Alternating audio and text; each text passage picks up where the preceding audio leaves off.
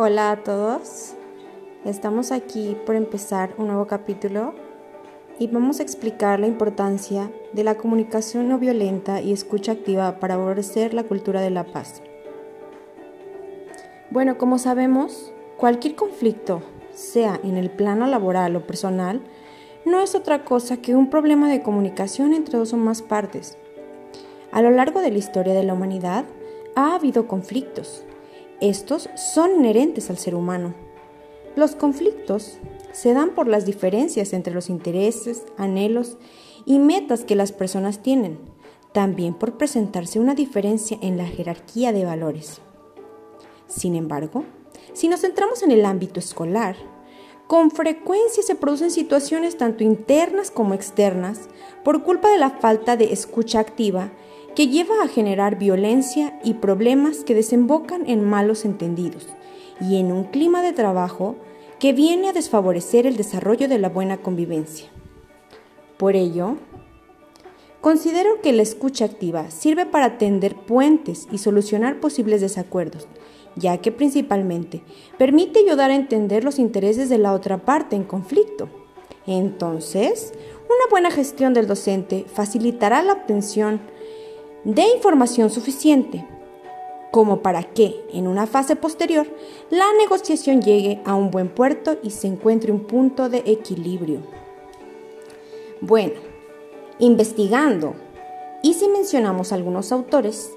expertos como Roger Fisher, Bruce Patton y William Ury, en su libro El arte de negociar sin ceder, creen que es fundamental reformular las bases de las relaciones y establecer vínculos creativos, para lo que resulta clave poner en marcha una estrategia de escucha activa. Aunado a la importancia de promover a través de la educación una escucha activa, también resulta fundamental el desarrollar estrategias de comunicación no violenta que fomente a alumnos formados en valores y a su vez ellos se interrelacionen en una cultura de paz. La cultura de paz sabemos que es un tema actual y sobresaliente hoy en día. Así que la cultura de la paz es un elemento fundamental para preservar la buena convivencia social. Retomando entonces el concepto de la cultura de la paz y leyendo un poco más acerca de esto, dicho término fue adoptado el 6 de octubre de 1999 en la resolución 53-243 de la Asamblea General de las Naciones Unidas, con el nombre Declaración y Programa de Acción sobre una Cultura de Paz.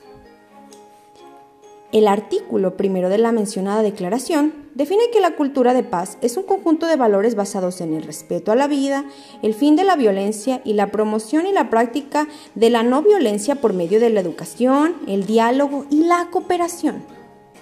La adhesión a los principios de libertad, justicia, democracia, tolerancia, solidaridad, cooperación, pluralismo, diversidad cultural, diálogo y entendimiento a todos los niveles de la sociedad y entre las naciones, y animados por un entorno nacional e internacional que favorezca a la paz. Dado que la violencia hoy en día está creciendo a nivel mundial, se requiere hacer un cambio social en el que la escuela tome un papel principal de ayudar a los ciudadanos a asumir una función socializadora basándose en el respeto, armonía, solidaridad, preparando así a los educandos a ser empáticos y enseñarlos a manejar sus emociones, dando prioridad a la inteligencia emocional. La escuela puede ser no solo un reflejo de la sociedad, sino una herramienta clave para transformarla y educar para la vida por medio del desarrollo de habilidades de comunicación y escucha activa, el reconocimiento de sentimientos y la expresión de los mismos. Bueno,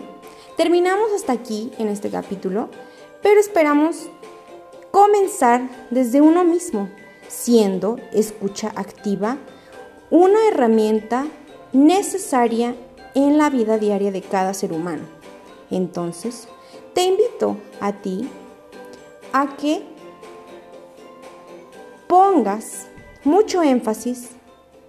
en practicar esa escucha y esa comunicación a tu alrededor y comencemos a mejorar desde nosotros mismos.